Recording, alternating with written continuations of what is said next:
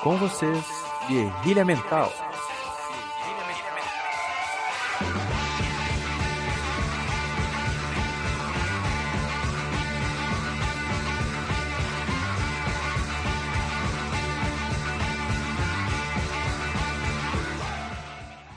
Prólogo.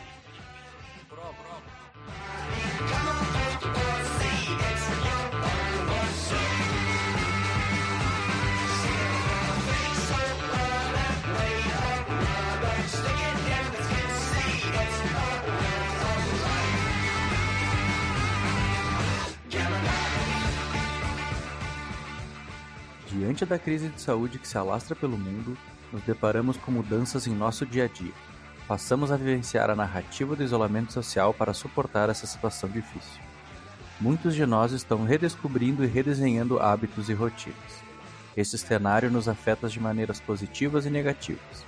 Diante disto, nos unimos neste episódio piloto para discutir as nuances de nossas vivências.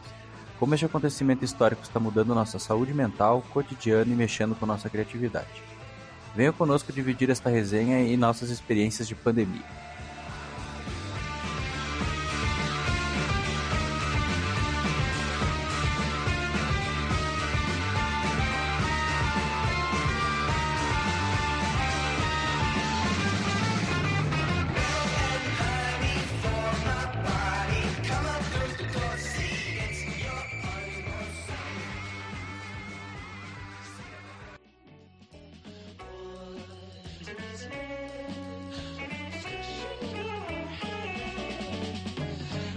Resenha.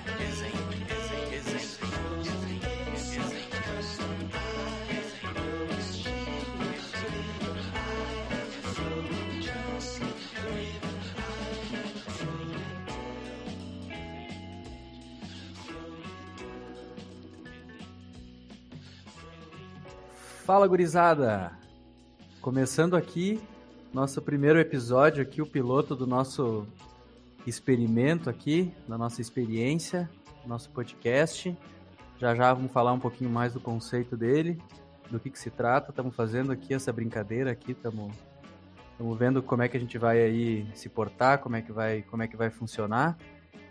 E eu sou o Lucas Teixeira Siqueira, o Instagram arroba tetapai, mais conhecido como Teta também. Tô me borrando tudo com, com a situação aí que tá no, no mundo afora aí, tô com medo.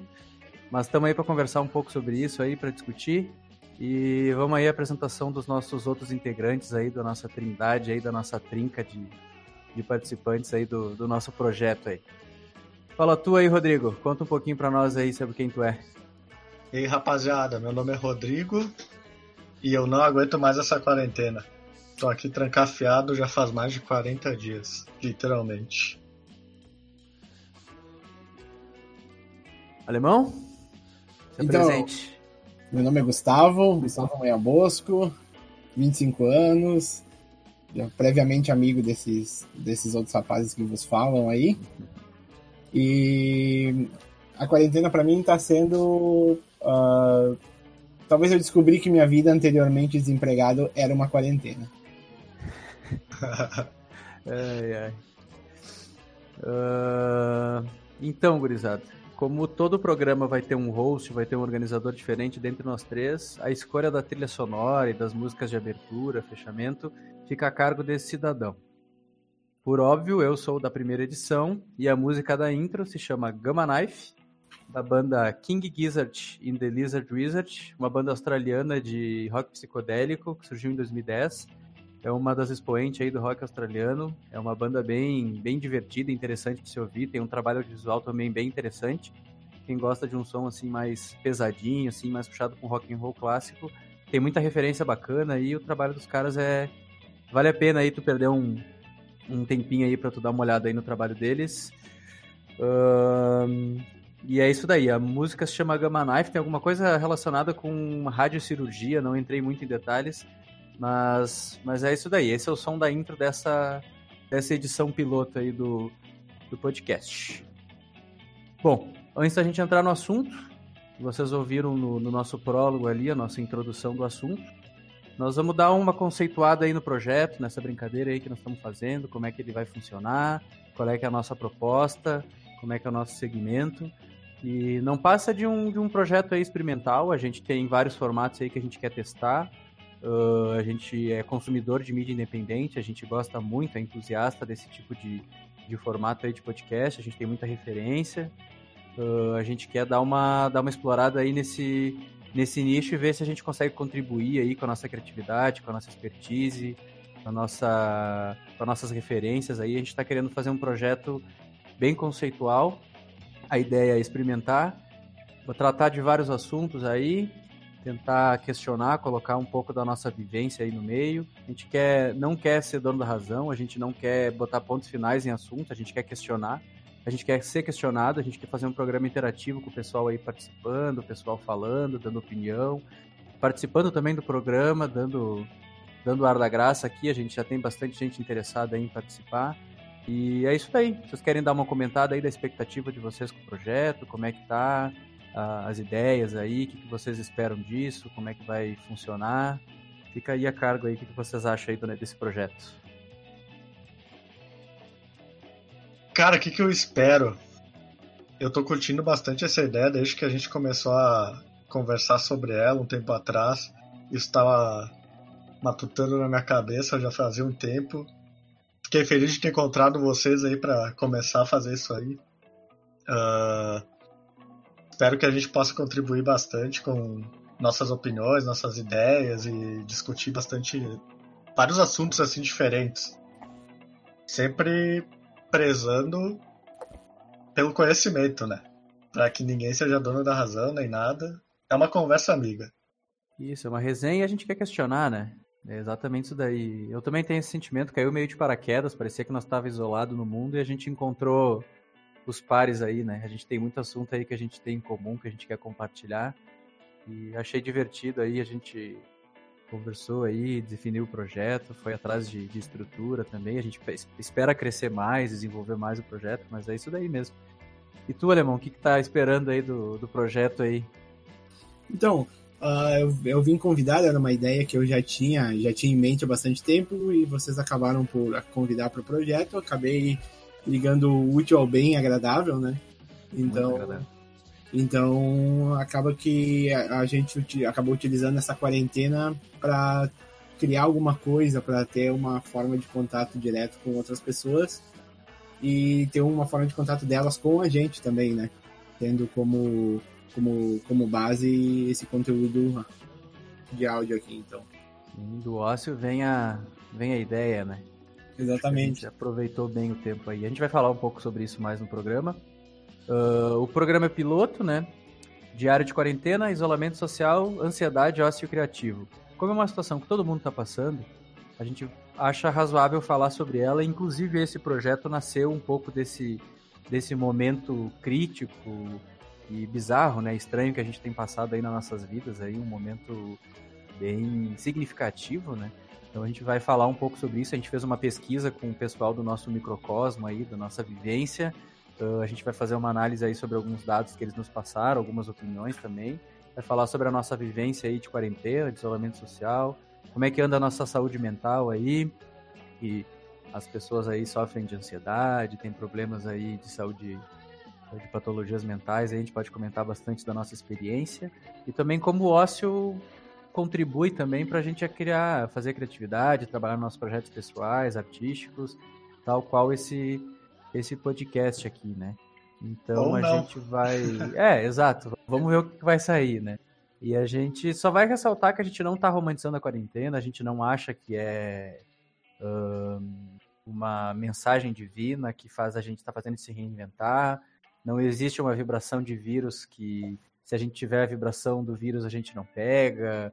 Não é um sinal externo, não é uma conspiração chinesa também comunista. E a gente também não acha que, que todo mundo tem que fazer a, quarentena ser produtiva. Quem tem privilégio de ficar em casa, fica em casa. A gente respeita o isolamento social, pelo que as autoridades de saúde sanitárias têm falado aí. Acho que é um assunto bem conveniente para a gente conversar sobre. E se tu tem privilégio de melhorar com o teu ócio alguma coisa, algum projeto na tua vida, desenvolver uma habilidade, descobrir um hobby novo, alguma coisa, que bom.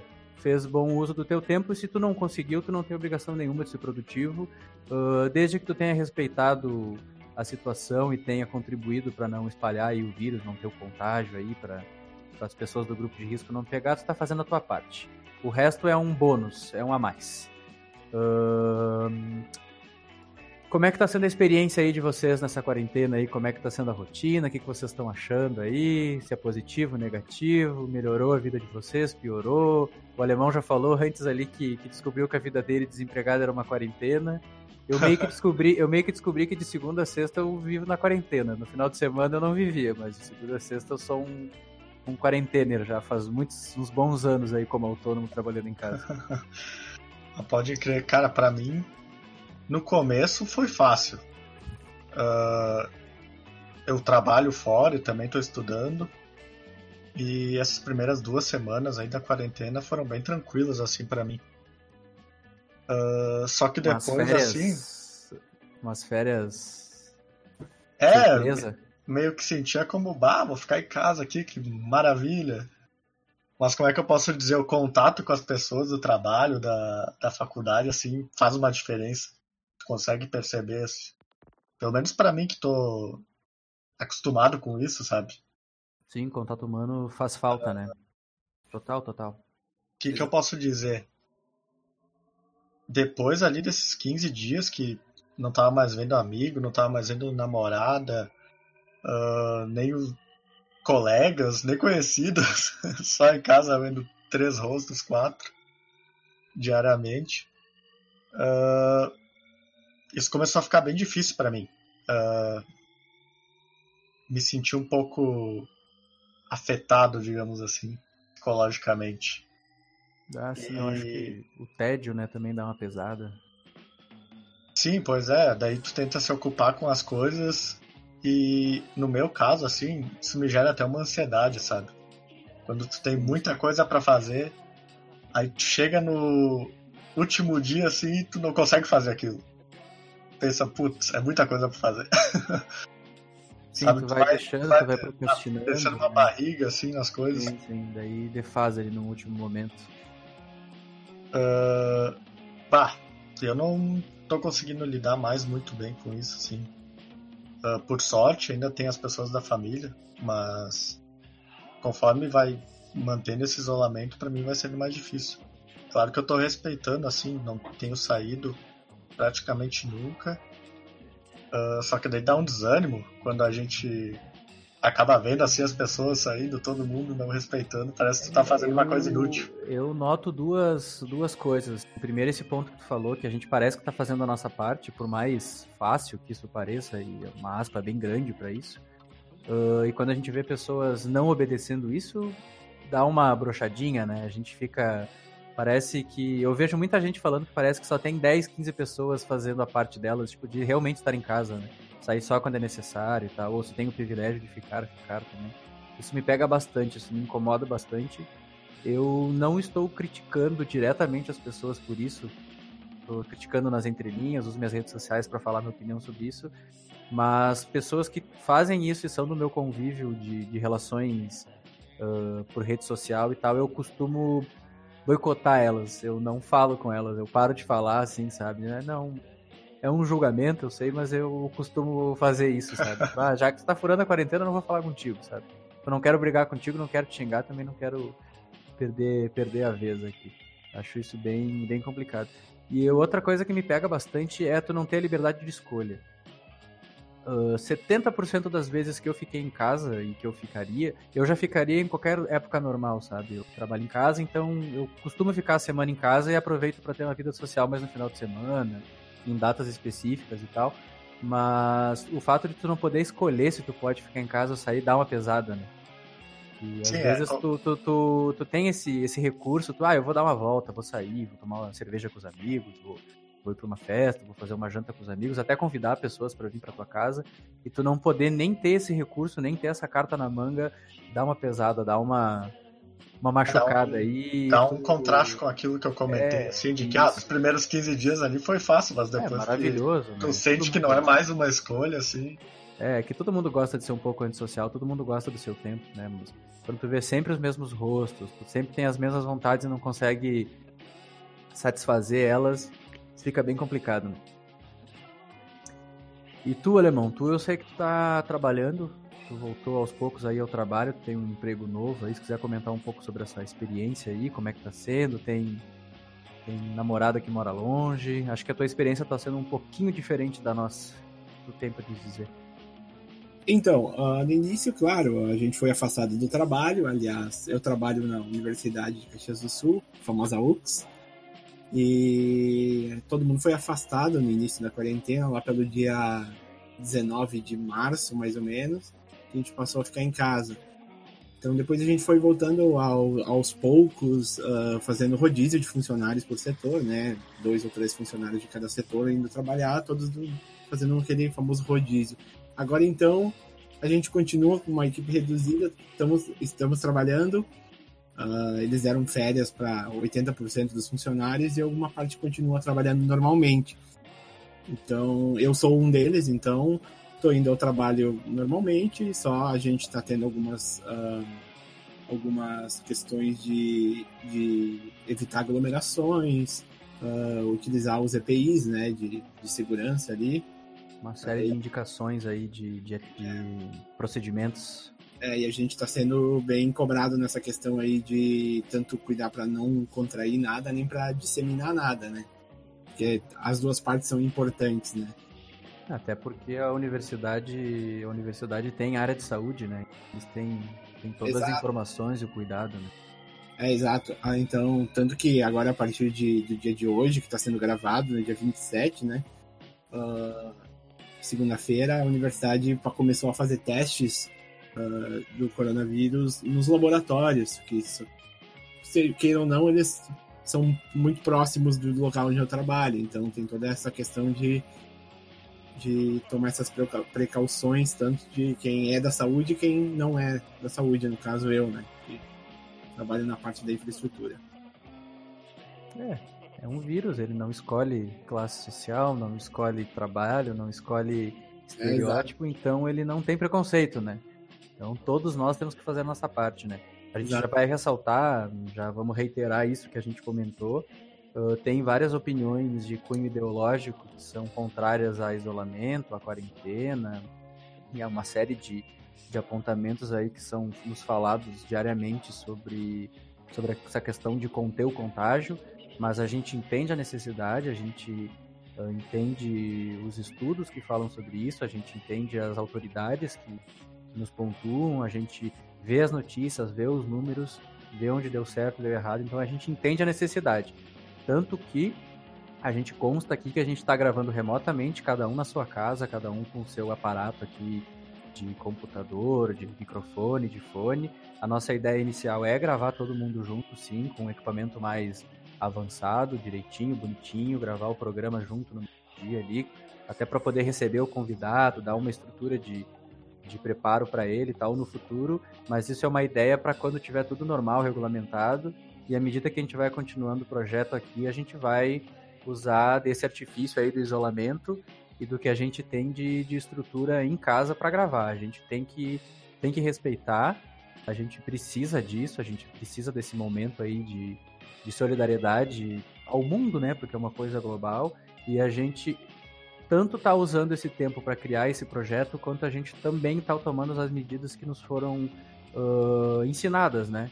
E a gente até vai comentar depois o que, a gente acha, se isso vai, vai pesar na nossa vida no futuro ou não e tal, mas a gente ressalta aqui, e eu falo isso por nós três, e por mais quem puder participar no futuro, que a gente está sim tomando as medidas que foram recomendadas e a gente vai seguir enquanto elas forem plausíveis aí para para essa crise aí sem precedente aí que nos atingiu nesse ano que tá bem bizarro, bem maluco. Uh, vai ter um volume de, de livro de história só para 2020, né? É. uma matéria da faculdade só sobre 2020 e nós estamos apenas em abril, né? Esse ano tá bem, é bem é bizarro. É, é, é, é, como eu tava falei hoje pra, pra, pra minha mãe. Uh, que, pô, poxa, eu tenho, uh, tenho 25 anos, eu já passei impeachment, já passei uh, pandemia, então imagina quando chegar nos 30, 40, 50. Pois vai... é, né? E esse papo pode passar por dois, né? Mas esse é assunto para outro dia. Vamos deixar para outro aí, é. é. Uh, só para a gente encerrar a questão da gente entender a necessidade do isolamento social, uh, tem um vídeo que está nas redes sociais, aí no YouTube, no Instagram. Ele tem várias versões, mas a gente teve contato com uma, que é um experimento bem legal, é com bolinhas de ping-pong, né, Alemão? Com ratoeiras. Com ratoeiras e bolinhas de ping-pong. É, ele mostra como o isolamento de pessoas uh, ajuda no não contágio e como aglomeração faz o contágio ficar muito exponencialmente grande. Uh, o título aqui que eu tenho anotado é Bolas de ping-pong simula a importância do distanciamento social Covid-19. Uh, tá sem concordância verbal, mas se tu colocar esse título ali no, no YouTube, tu encontra. No Instagram também, eu imagino. E ele é bem didático, ele é bem simples de, de tu entender como ele é importante, sabe? A gente vê vários infográficos, vários vídeos animados aí falando sobre isso. E ele é um experimento, é até divertido de ver e ele passa o recado, ele é sutil e, e, e, efetivo, assim, no que a gente precisa saber. Então fica aí a referência aí pra gente ver o vídeo no, no futuro aí o pessoal que quiser ver aí, a gente vai poder informar também com o link, alguma coisa. É, a gente vai divulgar provavelmente o link aqui uh, juntamente com a plataforma que for distribuída esse conteúdo, ele vai ter o link embaixo. É, essas medidas aí a gente vai analisando tempo aí, porque é só um piloto por enquanto. Exato. E a ideia de ser experimental é experimentar e também descobrir, né? A gente tá aqui para errar também e para acertar. E a gente quer que vocês apontem nossos erros aí. Vamos para pesquisa, gurizada? Bora lá. A gente fez uma pesquisa aí via Google Docs. Como é um projeto, a gente está bem ambicioso com esse projeto, mas de início a gente tem aí recursos limitados e também uma visibilidade limitada como pessoas físicas e também como criadores de conteúdo, né? a gente fez o nosso microcosmo mesmo, pessoas da nossa vivência. Uh, a faixa etária também é bem, bem razoável ali, coisa entre 18 e 30, e poucos anos, 40 anos. Uh, foram algumas pessoas que responderam. Uh, é limitado a nossa vivência, a nossa cidade, nossos amigos, de repente até a classe social tem ali uma curva de, de significativa também, mas é justamente para a gente entender como pessoas que a gente tem contato estão lidando, estão vivenciando esse momento, como nós mesmos aqui estamos colocando nossas experiências aí. Uh, a gente vai dar uma analisada. É só um microcosmo, é uma parte do todo, mas é importante a gente saber, né? Porque o que a gente pode agir é onde é que a gente está, né? Onde é que a gente se se onde é que a gente fica, né? Então a gente vai trabalhar nessa área de atuação nesse primeiro momento, baseado no nosso alcance aí. Uh, nossa primeira pergunta relevante era sobre saúde mental a gente colocou uma escala de 1 a 10, onde 1 a pessoa estava sendo pouco prejudicada e 10 a pessoa estava sendo muito prejudicada no ambiente do isolamento social, né? De, de ficar em casa, de fazer quarentena, uh, cada um com as suas adaptações. Teve pessoas que tiveram que voltar para o trabalho, tem pessoas que estão fazendo home office, tem pessoas que não estão mais no trabalho, tem pessoas que perderam o trabalho, enfim. Uh, 40% das pessoas falaram que foram pouco prejudicadas e 60% das pessoas ou foi prejudicada ou foi muito prejudicada. A gente até teve ali um resultado bem uh, interessante, que a grande maioria das pessoas respondeu 2 na escala de 1 a 10, então foram muito pouco prejudicadas.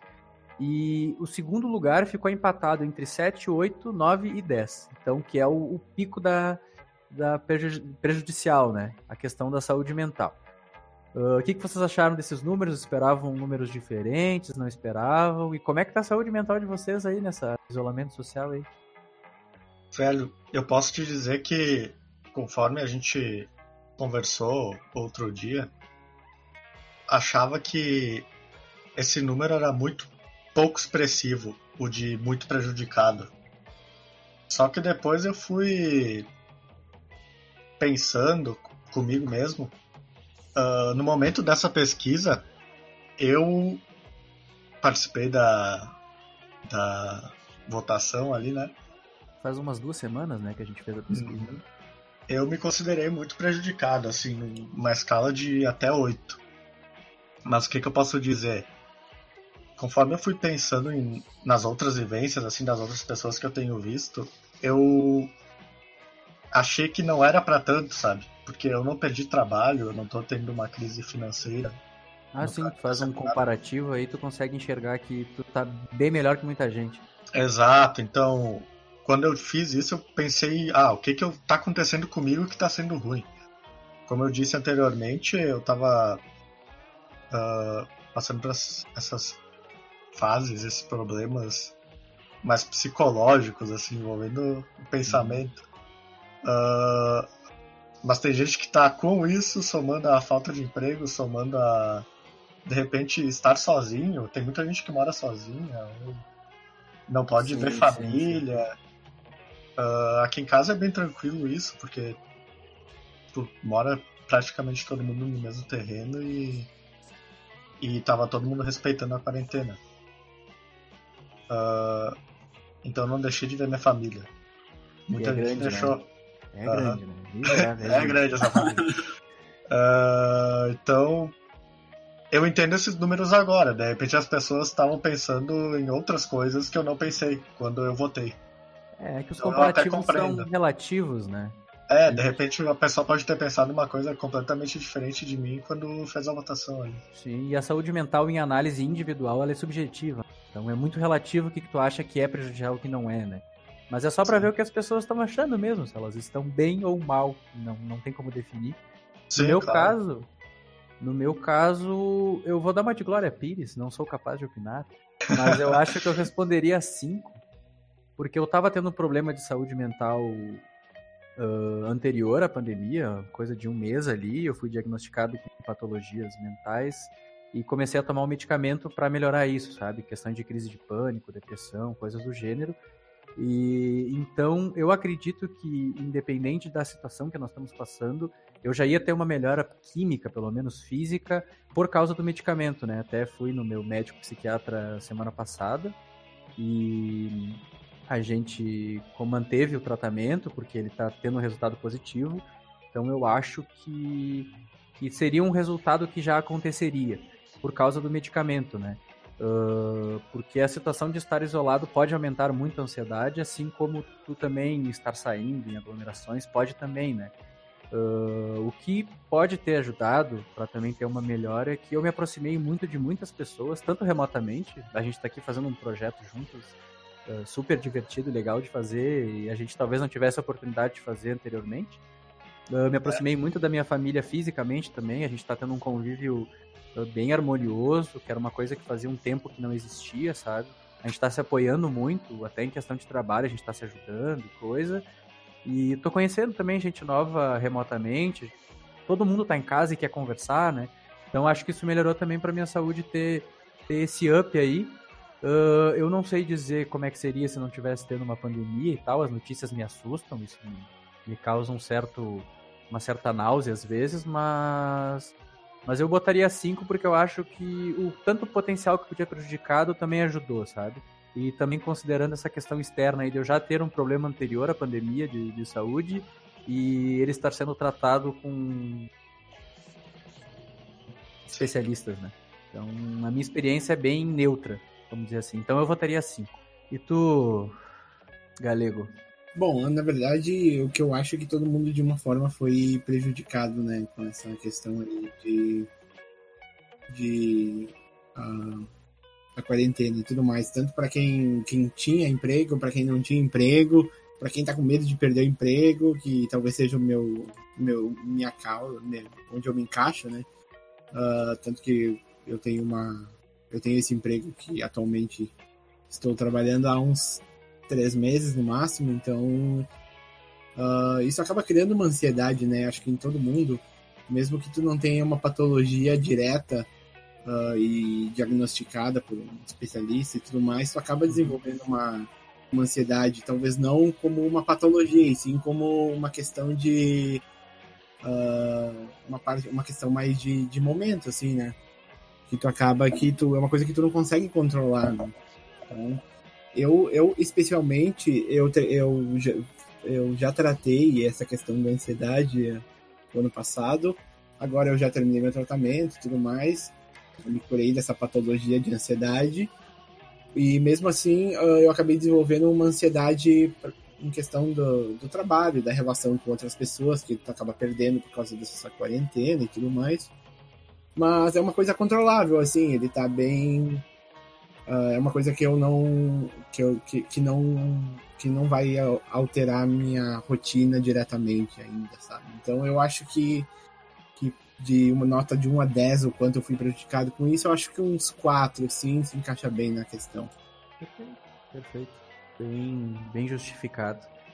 Uh, pois é, as pessoas ficaram nos extremos, né? Acho que se a gente fizesse uma média, acho que ficaria ali pelo, pelo 6, 7 talvez.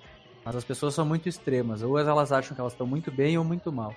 E eu acredito que, salvo também isso que, que o alemão falou do, da questão do, de ter uma possibilidade de perder o emprego e tal, porque às vezes a gente cria uma falsa um falso conforto de que a gente está estabilizado e a gente está à mercê de qualquer coisa, né?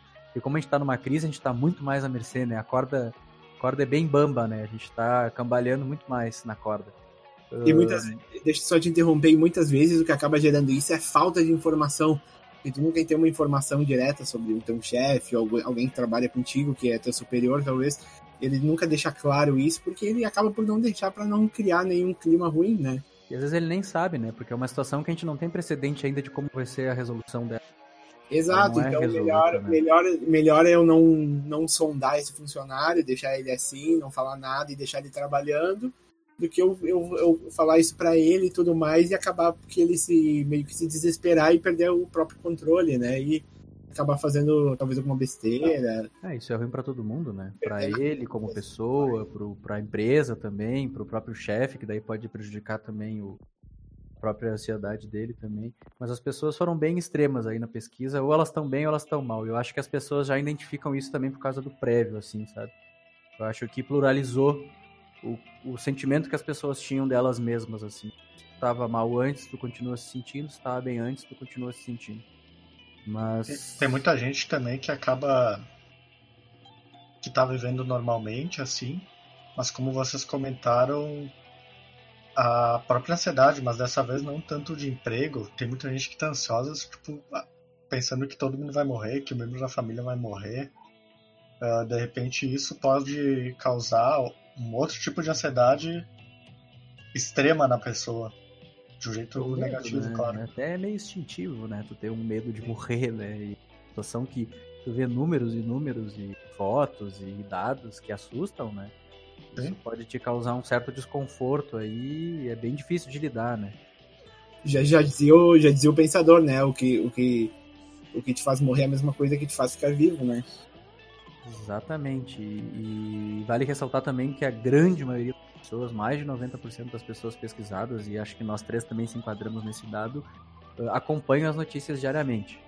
Agora, agora, no dia de hoje, as políticas são, as políticas, as notícias são mais sobre política, mas por causa do cenário bizarro que a gente tá vive no nosso país. É. Uma crise econômica, uma crise política e uma crise de saúde? é. Criseception, né? Tem, tudo tem crise, né? E, mas as notícias sobre a pandemia, por mais que a gente se acostume, e é uma coisa ruim, né?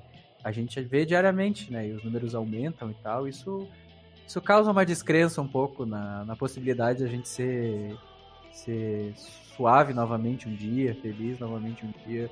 E acho que essa questão da gente não ter um precedente assusta muito, né? A gente não sabe o que, vai acontecer e cada um tem uma opinião, por mais racional que ela seja ou não, cada um tem uma opinião diferente sobre como vai ser resolvida essa situação, se é que vai ser, se vai mudar ou não, mas é, isso, o mistério, essa dúvida causa um desconforto muito grande assim, em nós. Não saber gera dor. Isso, a dúvida, a dúvida nos machuca, a dúvida nos, nos preocupa. Uh, mas dados alguns privilégios ou não, mas eu acredito que todo mundo em algum grau tem isso. Todo mundo tem um intervalo de tempo aí diferente, né? Já que tu não tá indo pra faculdade, já que tu não tá se locomovendo para o trabalho, ou se tá se locomovendo é em, é em tempo, tempo reduzido, né? As pessoas podiam aproveitar esse tempo aí para mexer no ócio criativo, né? A gente perguntou para as pessoas o que elas acham disso, se elas estão fazendo ter uma atividade nova, um hobby novo, estão criando alguma coisa nova, que é o nosso caso. A gente não acredita que as pessoas têm que ter pressão para fazer isso, mas a gente quer saber como é que foi o comportamento. E dois terços das pessoas disse que sim, e um terço disse que não, que não está fazendo nada de diferente, nada de novo aí na rotina. Uh, eu acho que da nossa parte está bem bem parecido, né? A gente está desenvolvendo alguns projetos pessoais, eu tenho outros projetos artísticos que eu estou dando um toque neles. De algumas semanas para cá, deu uma movimentadinha aí na minha profissional, entrou alguns serviços, então eu tô, tô tendo que, que saber dividir aí no meu dia a dia. Eu sou autônomo faz uns alguns anos já, e eu trabalho em casa faz um tempo, trabalho com criatividade e tal. Então a minha rotina seguiu a mesma. A diferença é que como tem mais gente em contato comigo, eu estou aproveitando para distribuir aí meus projetos pessoais e para agregar pessoas, né, para fazer eles. Então, para mim, sim, eu estou usando. Gostaria de estar lendo mais, estar fazendo mais exercício e estar fumando menos cigarro, né, que eu sofro dessa doença aí, que é o tabagismo. Mas, mas fora isso, sim, eu estou aproveitando. E vocês, gurizes, o que, vocês me contam aí? Bah, eu, em questão de tempo, eu continuo trabalhando no mesmo horário.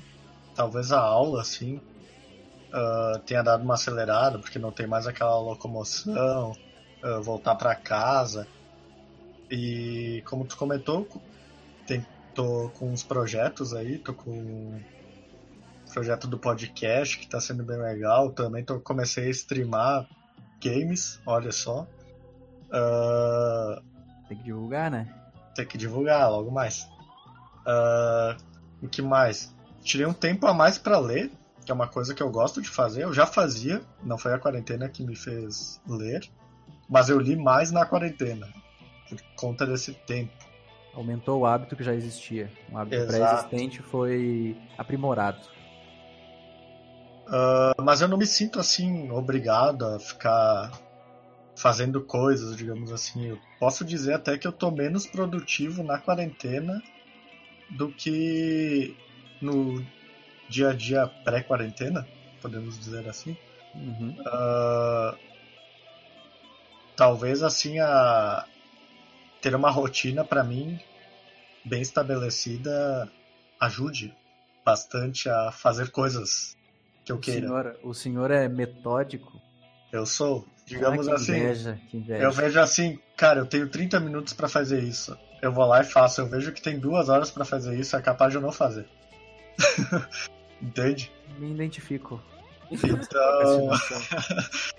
então. Eu tô um pouco mais relaxado, tô tentando descansar mais, mas também não deixei de lado coisas novas. Não quer dizer. Eu ouvi de muita gente, cara. Uma, eu ouvi de algumas pessoas falando que tinha muita pressão no, com um grupo de amigos que tinha que produzir muito. Cada um queria ser produtivo de algum jeito, sabe? E daí deu uma diminuída com o tempo aí, pararam de romantizar um pouco essa obrigação. E outra coisa é que eu vi de algumas pessoas que as pessoas não sabiam que elas podiam dormir tantas horas por dia, cara. Principalmente no final de semana. Tem pessoas aí que parece.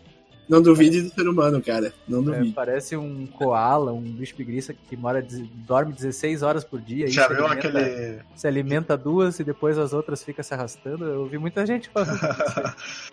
Vocês já viram aquele meme da cochileta russa que tu pode dormir de 30 minutos, 6 horas ou ah, até 12 horas, dependendo. Sim, sim. Eu gosto de, brincar, de jogar. Eu gosto de jogar esse jogo, né? é, o pessoal aí tá, tá, tá descobrindo. E acho que muitas pessoas, tirando essas pessoas que já têm hábito aí de fazer exercício ou que descobriram esse hábito, vão ganhar uns quilinhos a mais, né? Ih, eu já ganhei. Ah, a, comida, a comida ajuda até na ansiedade, né? Às vezes você tá um pouco entediado, tu pode fazer alguma coisa, comer alguma coisa. É, tem dias aí que. A maioria das vezes eu só como por ansiedade, eu diria. De duas formas, tu pode comer para passar a ansiedade ou a ansiedade pode fazer comer, né? É complicado, né? É, tem dias aí que eu almoço umas quatro de manhã. Então, Hobbit? mais alguma coisa para acrescentar aí na experiência de vocês aí? Não, é só a questão de que que uh, eu não, não, não, me, não me importei muito de não ter muita coisa criativa para fazer, é, que até porque não é uma obrigação, né?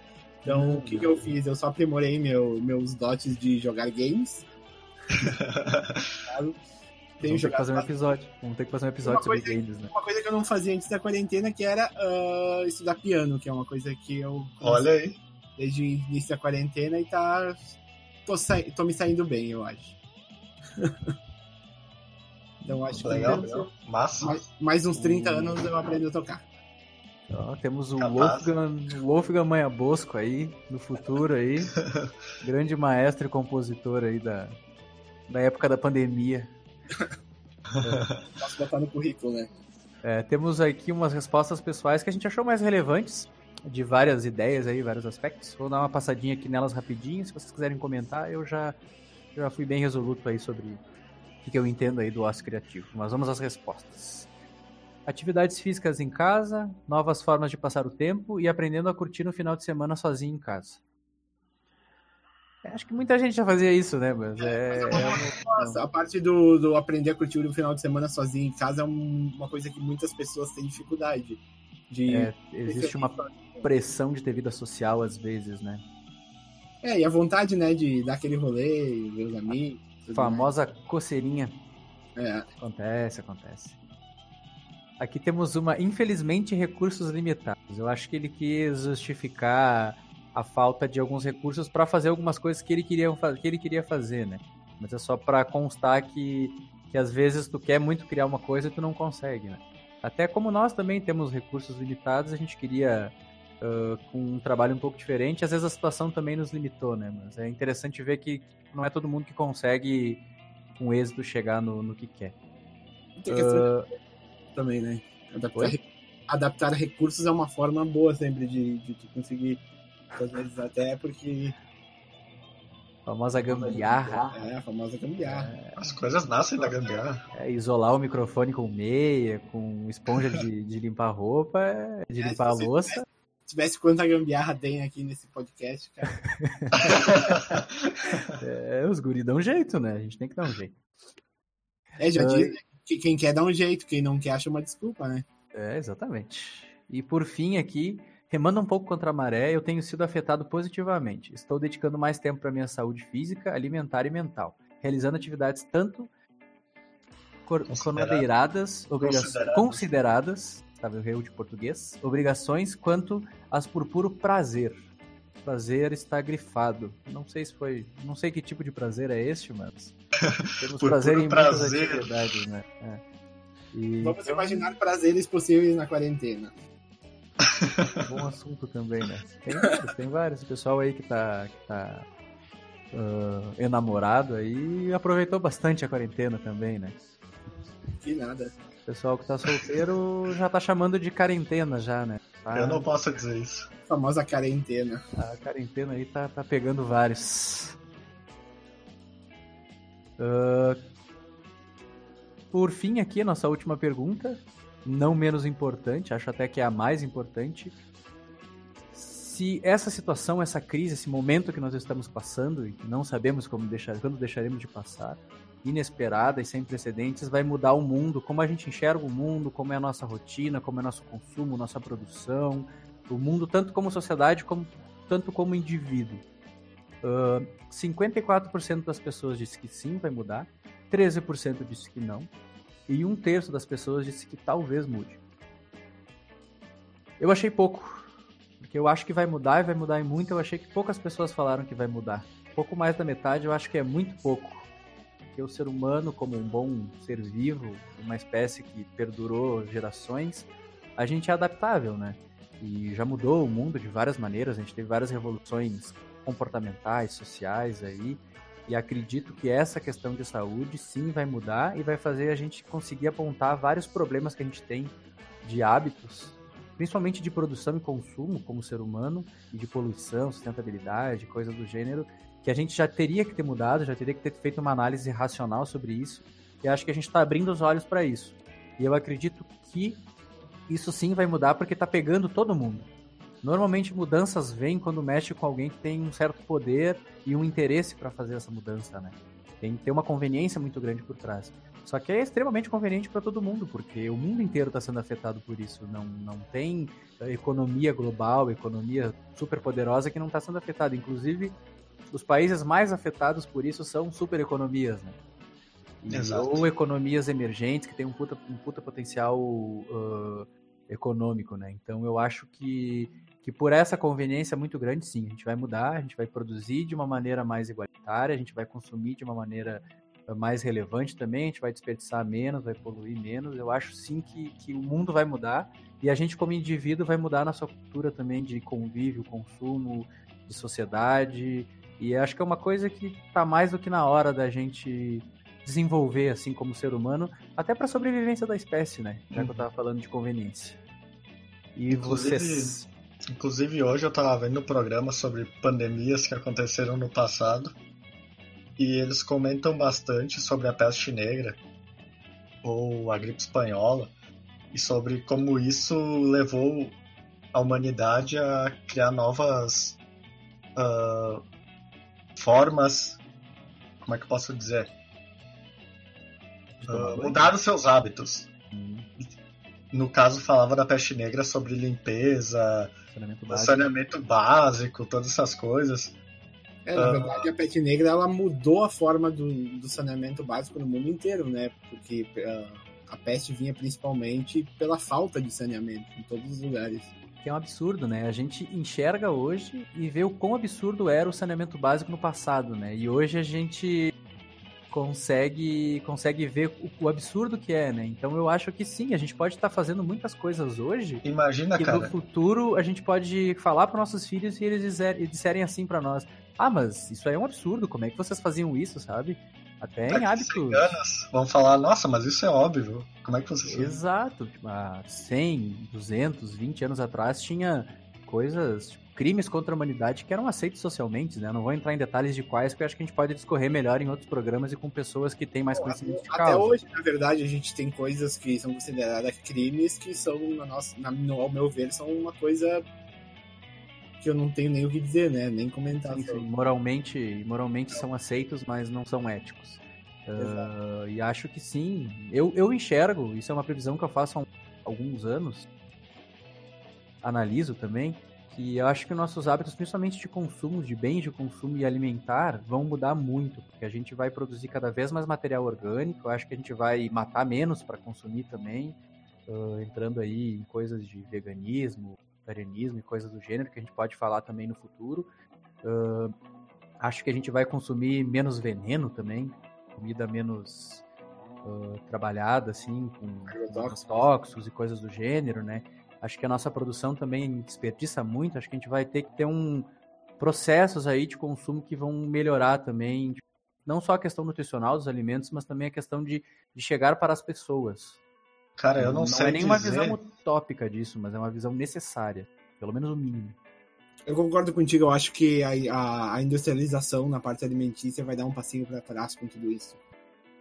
Um passo para frente como sociedade, como. E um passo para trás como. Sim, sim. Eu sou um pouco pessimista quanto a isso, porque eu acho que é assim. Uh, concordo que vai haver mudan vão haver mudanças, mas que pelo que eu tô vendo, não parece ser bastante para mudanças radicais, sabe? Geralmente eu. Uh, olhando pela história, assim, as mudanças, radi mudanças radicais só acontecem em situações extremas. Não que a gente não esteja passando por uma situação extrema, mas ela está, é, digamos assim, controlada, entre aspas. É, eu Entende? penso, eu, eu coloco se tu fazer uma análise bem, tipo, superficial, vamos dizer assim, que a gente também não é historiador também, não é uhum. cientista político também, uh, grandes mudanças, principalmente mudanças sociais, elas, além de ter uma situação extrema, elas têm uma grande conveniência de, outro, de outros, vamos dizer assim, sabe? Exato. Então, tipo, como eu acho que grandes potências do mundo estão sofrendo e muito com isso, por mais que elas tentem negar, tentem às vezes disfarçar. A gente tem vários chefes de Estado bem uh, questionáveis aí. Uh, eu acho que convenientemente eles vão ter que mudar. E logo, quem tem poder, quem tem voz ativa, quem consegue influenciar os outros, principalmente economicamente, acaba fazendo uma reação em cadeia de mudança. Mas talvez eu acho que seja uma mudança para daqui, não para agora, para daqui um não, ano. Não, talvez é para daqui sei é, lá, uns 10 anos. É que nem a gente tem internet. A internet foi um utensílio usado numa situação extrema que, que veio da guerra, né? Computador, tecnologia. Só que depois ela foi adaptada ao cotidiano. Porque uhum. era conveniente para os governos ou para quem produzia, para quem criou as ideias, uh, passar esse tipo de, de material para as pessoas comuns, até para gerar consumo, gerar dinheiro, industrialização, gerar economia, né? Então acho que, que isso vai sim, e acredito que, que os bens de consumo adaptados, se trazerem resultado para quem manda, para quem ganha, uhum. para quem recebe, para quem comanda esse, esse circo da economia, da, dos, da política mundial aí, eu acho que sim, vai mudar. Uhum. As duras penas, mas vai. E a gente está passando por uma crise bem complicada e, e ela está cada vez maior do que a gente imaginava do que ela ia ser, né? Eu acredito ah, que há um é. mês atrás, acho que um pouco mais, pouco mais de um mês atrás, dois meses, vamos colocar, a gente não fazia ideia, nós estávamos no meio do carnaval, faceiro, feliz, a gente não fazia ideia que a gente ia ficar um mês dentro de casa, sabe? Carnaval. Exatamente. Então. Isso acabou que, que gerou uma, uma situação de, de tão inesperada que o povo demorou para acreditar que isso era real e para tomar as, as, decisões certas para evitar que isso tivesse um alastramento tão grande como a gente tem hoje, né? E ainda tem gente que acha que é o cirquinho comunista da China, né? Fazer o quê, né? Nossa corredora de Araraquara aí. Fica mais uma referência aí de meme aí pra vocês verem. ah, muito boa. Uh, vamos dar uma olhadinha na opinião aqui do pessoal, que a gente deu uma, uma salvada aqui nos mais interessantes. Vamos pra primeira aqui. A gente não vai acreditar as pessoas, a gente sabe quem escreveu o quê, mas a gente não vai acreditar porque as pessoas uh, responderam de uma forma anônima no geral, né? Mas fica aqui o relato de alguns. Vamos lá. A posição da população e do próprio governo referente ao isolamento já mostra que nem com o problema batendo na porta dão o braço a torcer ou reconhece a gravidade e a necessidade de cuidados de forma coletiva. É exatamente o que eu citei antes, né? Uh, o problema tava batendo na porta e o povo foi lá e abriu a porta, entendeu? Passa, chega, vem aí, traz os amigos, vamos aglomerar o problema aí. Exatamente. Vamos fazer, vamos, vamos fazer festinha para assistir live com o problema. Exatamente. Uh, não sei se essa situação vai desencadear mudanças profundas na sociedade, mas acredito que muitas pessoas mudarão sim. E penso que as grandes mudanças para ocorrerem começam com esses pequenos passos. Faz Uma pessoa também. mais otimista que eu. Faz sentido. Eu acho que se individualmente cada um mudar seus hábitos, mudar, a gente consegue fazer uma mudança maior como sociedade, né? Acho que até a gente pode entrar nesse conceito no futuro. Se tu for uma pessoa mais sustentável, que polui menos, que se alimenta de maneira mais uh, menos danosa para a sociedade, se tu uh, se compromete com, com menos produtos industriais ou polui menos, tu, tu vai estar tá melhorando, tu vai estar tá fazendo alguma coisa, porque no mínimo tu está fazendo a tua parte e de alguma maneira tu está influenciando outras pessoas a fazer, né? Então acho que, que sim, é possível e, e, gostei bastante dessa opinião. É bem otimista, bem positiva, pode ser até um pouco utópica se a gente analisar aí como é que é o ser humano a natureza do homem aí. Mas ela faz um bocado de sentido e me faz ter vontade de fazer a, essas, esses pequenos passos dentro do que eu entendo que eles são e da minha possibilidade de fazê-los. Passa para a próxima aí. É difícil mudar totalmente. Pessoas mais sensíveis e empáticas mudarão, mas creio que é a minoria da população. Eu acho que essa corrobora com, com as outras, né? Ela meio que complementa as duas, né? Um pouquinho, último... mais, um pouquinho mais pessimista essa daí. É. Vamos para a última aqui. Acho que depende muito da região do mundo. O Brasil, devido a uma população muito polarizada, acho que dificilmente irá mudar algo no comportamento. É, a gente também tem que constar que o Brasil é um país muito novo, muito imaturo politicamente, e a gente é muito polarizado ainda. O cenário político é muito dicotômico no Brasil. Então, às vezes, para tu seguir com a tua ideologia ou com a tua opinião, ou para não concordar com figuras que tu não gosta ou que não corroboram com o que tu pensa sempre, tu acaba abraçando opiniões que tu pode até questionar internamente, mas no teu comportamento tu segue elas, né? A gente vive a a, a, vida dos idolatras, né? Tem vários ídolos aí e o pessoal gosta de idolatrar, né? E isso polariza não só a opinião pública das pessoas, mas o comportamento delas também, né? O ideal seria acreditar na ciência. A ciência não é polarizadora. é um juízo de fato, né? Ela é cética, mas ela entra também nesse cenário, né? Porque tem negacionistas porque por ideologia negam a ciência e até por idolatria a certas figuras, né? É, na verdade, a ciência é contra tudo que, que algumas ideologias pensam, então acaba que automaticamente elas são contra. Exato, exato. É, porque às vezes a subjetividade acaba fazendo a gente perder a razão em discussões, principalmente públicas, né? A gente tem que tentar ser mais racional possível, mas a gente acaba sendo muito emocional ou subjetivo, às vezes até por, por essas questões aí que a gente apresentou antes de, de necessidade de ter alguma uh, algum ídolo ou algum caminho para seguir, né? A gente vive essa, essa ambiguidade aí política aí no nosso país. Sim, claro. Isso influencia a nossa vida. Um, essa foi a pesquisa, esse foi o resultado, nossas opiniões. Ressaltando, fiquem em casa, não aglomerem pessoas, uh, passem a informação. Se achar conveniente brigar com o amiguinho no privado, diga. Não precisa também ficar expondo quem, quem, quem tá fazendo aglomeração e tal, porque isso também, isso também é crime, isso daí é, é passível de, de, de, uma multa também, é passível de normativamente também tá errado. Então, sigam fazendo a sua parte, conscientizem quem escuta, peguem a informação, agreguem a informação, repassem a informação. Acho que cabe também aqui dizer que, que a gente também tem que viver positivamente, tentar tratar nossa saúde mental, ver as notícias, tentar engolir seco às vezes, ser realista, analítico, uh, façam seus planos, vivam as suas vidas, tenham medo, tenham receio, se adaptem o que acharem necessário, aproveitem, aproveitem as pessoas que estão próximas. Uh, a gente entende que é positivo também se aproximar de pessoas que às vezes estava distante. Se tiver que ser remotamente, que seja. A gente tem tecnologia, tem aparato para isso.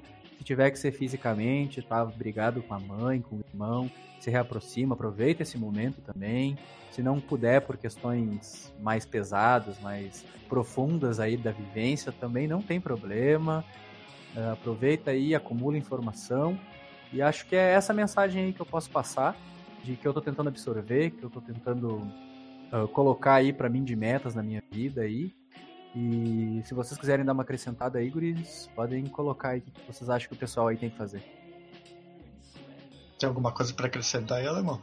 Não, a princípio não, já falou tudo que precisava. Muito bem exposto, na minha opinião. Então é vamos aí. lá pro Cultura e Guerrilha. A gente vai passar pro próximo bloco. Cultura e Guerrilha, que a gente vai fazer nossas referências culturais aí, vamos discutir um pouquinho elas aí, tá? Isso aí, gurizada, vamos pro próximo bloco.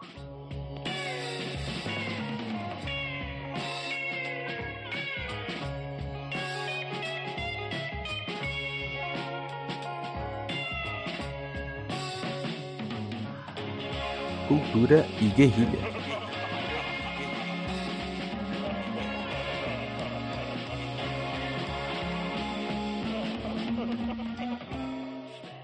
Voltamos aqui com o Cultura e Guerrilha. Vamos fazer nossas referências culturais aqui. Cada um. A regra é o seguinte: cada um traz duas referências culturais.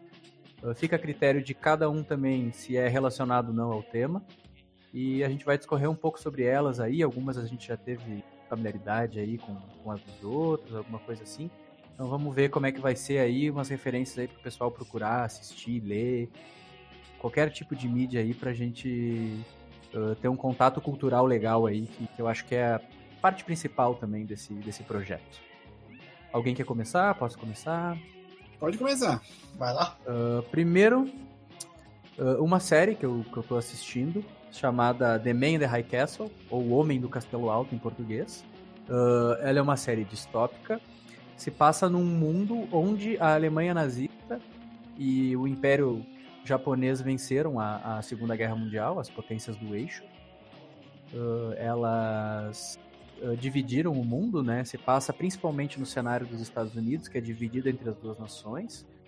Uh, e a vida das pessoas que vivem debaixo desse desse desse poder, né, dessa superioridade ideológica aí dessas, dessas nações, né. Tem um pouco de trama individual ali, política, o comecinho é bem arrastado, mas depois ela alcança níveis maiores aí, tem mais personagens com mais relevância, tem brigas internas políticas ali. Ela tem quatro temporadas, já se encerrou, começou em 2015, encerrou nesse ano aí de 2019 que passou. E por enquanto é uma experiência legal de assistir. Eu tô chegando na metade agora, acredito que alguns de nós aqui já viram. E essa é a minha primeira referência. Acho bem relevante. Tem bastante coisa do mundo atual, assim, sabe? Do, da tendência das pessoas de se fascinar pelo fascismo, de se acharem superiores às outras, uh, de se rebelarem contra o diferente. Uh, acho que, que vale aí o, o tempo para assistir. Sim. Nossa. Esse foi um documentário que, que eu já, já tive o prazer de assistir essa série, super recomendo também. E queria comentar que a parte mais que mais me, me tocou da série é que ela se passa em 1962. Exato. E, e tudo teve um caminho diferente do que a gente tem como história hoje, né? Por exemplo, 1962, uh, o mundo foi dividido em dois pedaços, onde uh, a metade é dominada pelos japoneses, outra metade pelos, pelos nazistas. Tanto que a América ela é dividida em duas partes, né? É uma Guerra Fria fascista, né? o lado Pacífico pertence ao Japão, o lado, o lado do Atlântico pertence a, a, ao o Reich. E, e a questão é que, por exemplo, Hitler ele ainda está vivo em 1962, então isso torna mais interessante da pessoa que ele se tornou, que a pessoa que ele.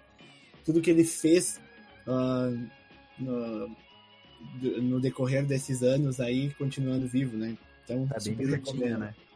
Tá bem birutinha. Da né? hora. Sem, sem spoilers também, eu também não sei como é, que, como é que termina, mas é uma trama interessante. Porque é uma história alternativa da humanidade. É uma guerra fria fascista. Quem ganha a guerra conta a história, essa seria a história contada caso os alemães e os japoneses ganhassem. Acho que os autores e roteiristas são bem criativos em fazer essa análise aí. Sim, claro. E, e, e é uma coisa que não foi tão longe de ocorrer, né? Então talvez hoje, em 2020, a gente tivesse um mundo totalmente diferente se de fato isso tivesse se concretizado. Medo. Medo, medo, medo. Muito medo. Uh, e minha última, segunda e última, também não tem a ver com o assunto, porque eu acredito que não tem muito material cultural ainda sobre o Covid. Até saiu alguma coisa no Netflix sobre o Covid, fica interessante se alguém quiser ver. Mas, como não tem muita coisa ainda, é uma coisa que a gente está passando, eu acho que essa história vai ser contada no futuro, né? Mas continuem vendo noticiários, pelo menos, para saber Veremos. do que, que se trata. Uh, a minha outra recomendação é um dos meus filmes preferidos. Eu sempre recomendo ele, porque ele tem uma relevância social muito importante, na minha opinião. É Doze Homens e uma Sentença, 12 Angry Men, de 1957. Ele tem um remake de 97, mas esse primeiro é mais interessante de se ver. Uh, ele tem a participação do Henry Fonda como o Sr. Davis, estrelando o Henry Fonda como o Sr. Davis, que ele é o jurado número 8 Basicamente, é sobre um assassinato onde o filho do assassinado é acusado do, do homicídio e 12 homens têm que fazer o júri e escolher se ele é sentenciado ou não. E a, a, todo o filme se passa no ambiente onde eles estão discutindo, na mesa que eles estão discutindo. E esse personagem do Henry Fonda, ele é o único que vota contra uh, a culpa, né, uh, do, do, do acusado. E ele tenta explicar o porquê e influenciar os outros e mostra vários arquétipos, vários estereótipos, principalmente americanos, que o filme é americano, de, de homens americanos daquela época. Que, sinceramente, para mim parece que o filme foi gravado ontem. Cada personagem Nossa. me lembra alguma pessoa na minha vida, assim, sabe? Um, um, alguma pessoa de, com algum hábito parecido ou com alguma visão de mundo parecida.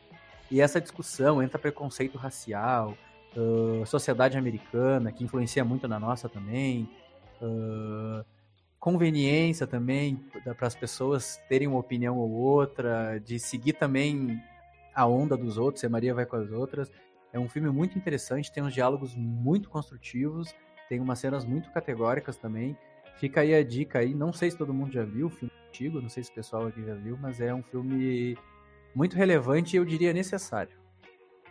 Acho, acho legal tu falar que tem personagens que te lembram pessoas da tua vida cotidiana.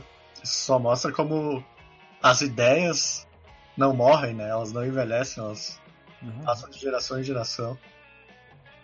De fato. Enfim, gurizes, fica aí a cargo de vocês aí. Fala o que trouxe pra nós aí. Cara, eu quero indicar o canal do Atila Yamarino no YouTube. Ele tem feito lives ultimamente sobre o corona, explica de maneira bem didática, mostra dados, uh, faz é biólogo, né? projeções. Né? Sim, ele faz o canal Nerdologia também. Uh, e participa dos Nerdcasts, de ciência, geralmente. Mas não precisa ser só sobre o coronavírus, ele também faz vídeos próprios. Uh, tem um bem legal sobre amizade, que ele lançou recentemente. E sobre meritocracia, vale a pena ver. São bem curtinhos e bem didáticos. Uh, recomendo para todo mundo aí. O Atila tá aparecendo bastante, né? Porque ele tá falando muita informação e tem muita gente batendo nele também, né? É que ele, por incrível que pareça, ele, é o, o cara da área, né? É, é a formação ele, dele. Ele tem uma sensatez também. Eu gosto muito, até a gente tava brincando recentemente de que ele tá sentado à direita de Carl Sagan, né? Que é um grande cético também, cientista, divulgador científico também. E admiramos muito também essa figura. Nessa uh, casa, é... culti... Culti... Nessa casa cultuamos Atila Yamarino. Atila Yamarino. e ele usa muitos recursos do YouTube, podcasts, enfim, para espalhar, né? Uhum. O conhecimento científico e a área dele, ele é um como comunicador também ele é uma pessoa relevante, não só como cientista também. Claro, claro. Fica aí a dica pro pessoal. Outra dica aqui é um filme que eu assisti recentemente no Netflix. Uh, é O Milagre da Cela 7, se eu não me engano o nome. E é um filme turco. Ele se passa, acho que nos anos 60, se eu não me engano. 60 ou 70. Uhum. Uh, e ele conta a história de um homem que ele tem. Como é que posso dizer? Um problema mental. E ele tem uma filha. Uh, e conta a jornada dele. Eu não quero dar spoiler muito, mas de, todo mundo concorda que é um filme muito triste. Emotivo. Muita gente chorou, se emocionou.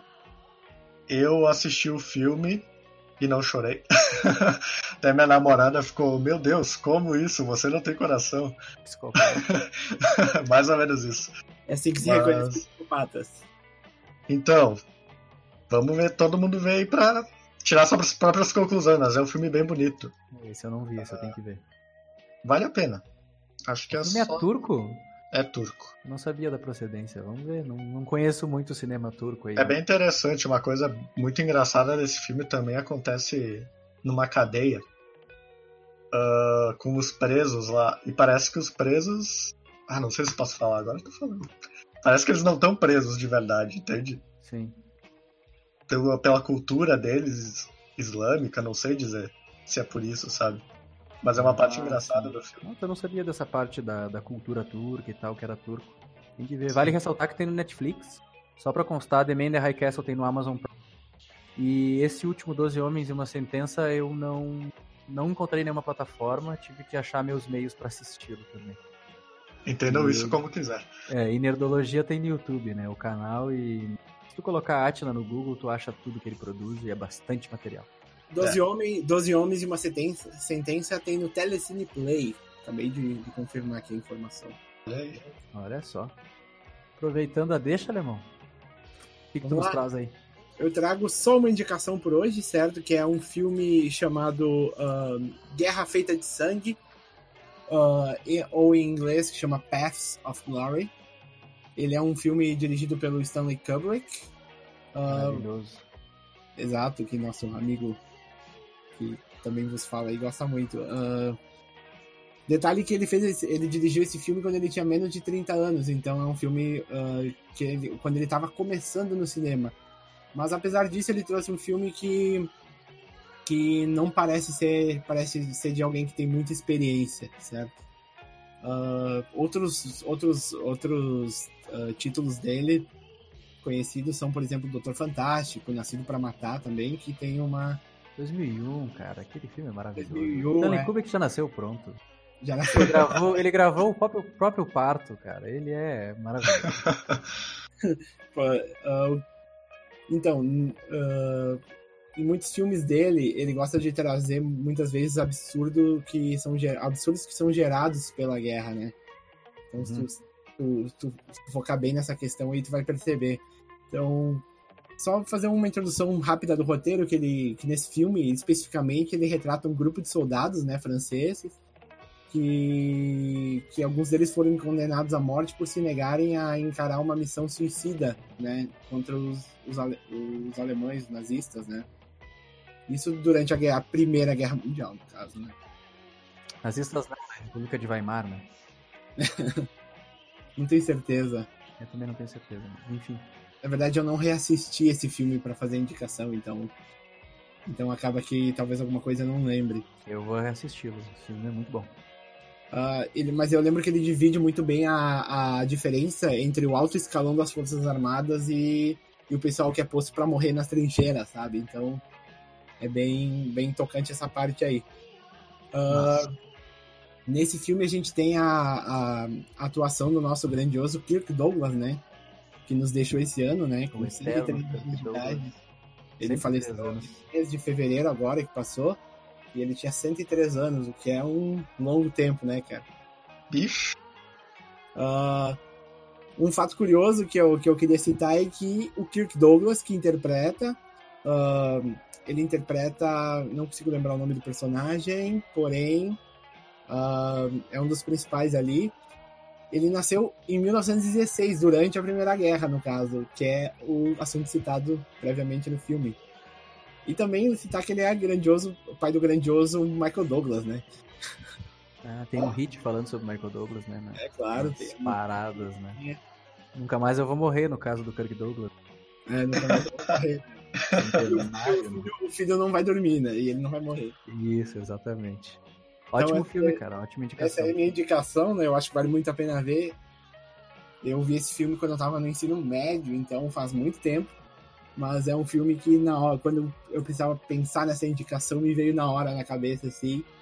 E é um filme que provavelmente essa semana eu vou reassistir ele, pois vou rever, é um filme que vale muito a pena. Ele, só para ressaltar, ressaltar, algumas cenas de referência para de referência pro 1917 que saiu agora, aquelas cenas iniciais de 1917 que eram nas trincheiras ali, que eles estavam passando, foram gravadas uma, uma, primeira vez e foram usadas de... pelo Kubrick na introdução também deste filme, né? E como era a trincheira ali dentro, como o pessoal se portava até fisicamente ali e tal, né? Sim. Ah, dizem que esse filme é muito bom, ainda não assisti. 1917 também é um filme legal, se quiserem assistir também, fica aí como indicação. Ele é um filme interessante, foi um dos favoritos aí da, da corrida é um, do Oscar. É um, filme que tem dois assuntos bem parecidos, né? Bem, bem diretamente ligados, assim, ambos passam na Primeira Guerra, o assunto é mais ou menos o mesmo. Só Exato. que um foi feito há quantos anos atrás? Deixa eu ver, uns quase 60 anos atrás. 60 anos atrás. então é, Recursos diferentes, mas contribuem para a arte, né? E cada um tem um espectro diferente de visão ali, um prisma diferente. Diretores Exato. diferentes, ambos britânicos e muito bons, mas são visões diferentes de coisas diferentes, mas do mesmo cenário. Exato. É isso aí, pessoal. Aqui tá as referências culturais. Vocês querem acrescentar mais alguma coisa ao programa, ao conceito? Uh, a ideia aí, não só a questão do Covid aí, do isolamento social que foi o tema, uh, referências culturais, mais alguma coisa, a ideia do projeto também. Vocês querem acrescentar alguma coisa para quem nos escuta? Uh, eu vou deixar claro aqui que a gente quer que vocês participem, vocês entrem em contato, a gente vai ir atrás de contas aí em redes, uh, em mídias aí específicas aí para a gente estar tá em contato com as pessoas, a gente está se construindo ainda, né? Uh, a gente quer interatividade, a gente quer que as pessoas queiram participar também aqui com a voz da pessoa aqui. A gente quer temas relevantes para trazer, a gente quer ser questionado, a gente quer ser xingado também. A gente quer tudo isso, a gente quer participação e a gente quer cada vez contribuir com mais informação e com mais pessoas participando aqui, né? Então fica aí esse recado aí se vocês quiserem participar e entrar em contato. Fica aí agora com, com vocês a palavra aí se vocês quiserem fazer alguma conclusão aí sobre, sobre o programa. Cara, eu espero que todo mundo goste e que a gente receba bastante feedback para continuar melhorando e que saia um podcast cada vez melhor. Só isso, por enquanto. Exatamente. Eu também queria acrescentar que gostaria muito que o povo participasse, que mas a, o plano mais adiante é trazer alguns convidados para falar e tudo mais. E se tu ouviu até aqui, eu já te adoro muito, tá? Valeu e continua ouvindo. Beijos! Uh, a gente vai inventar um slogan aí de tempo, vai, vai vir naturalmente. Mas por hora, deixo aqui o meu muito obrigado para todo mundo que, que ouviu aí, para os gurizes. A gente está bem empolgado, a gente está ficando muito feliz com o resultado e a gente espera que isso seja só um ovinho ali, só um embrião de uma coisa muito maior aí que vai crescer. Beijo para quem aí. fica e até a próxima. Valeu. Valeu. Tchau.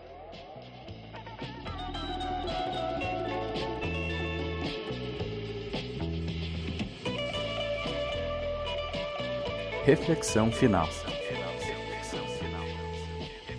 Lembre-se, até o Congresso de Videntes foi cancelado por imprevistos do corona. Fique em casa. Gustavo Henrique Meia Bosco, 2020.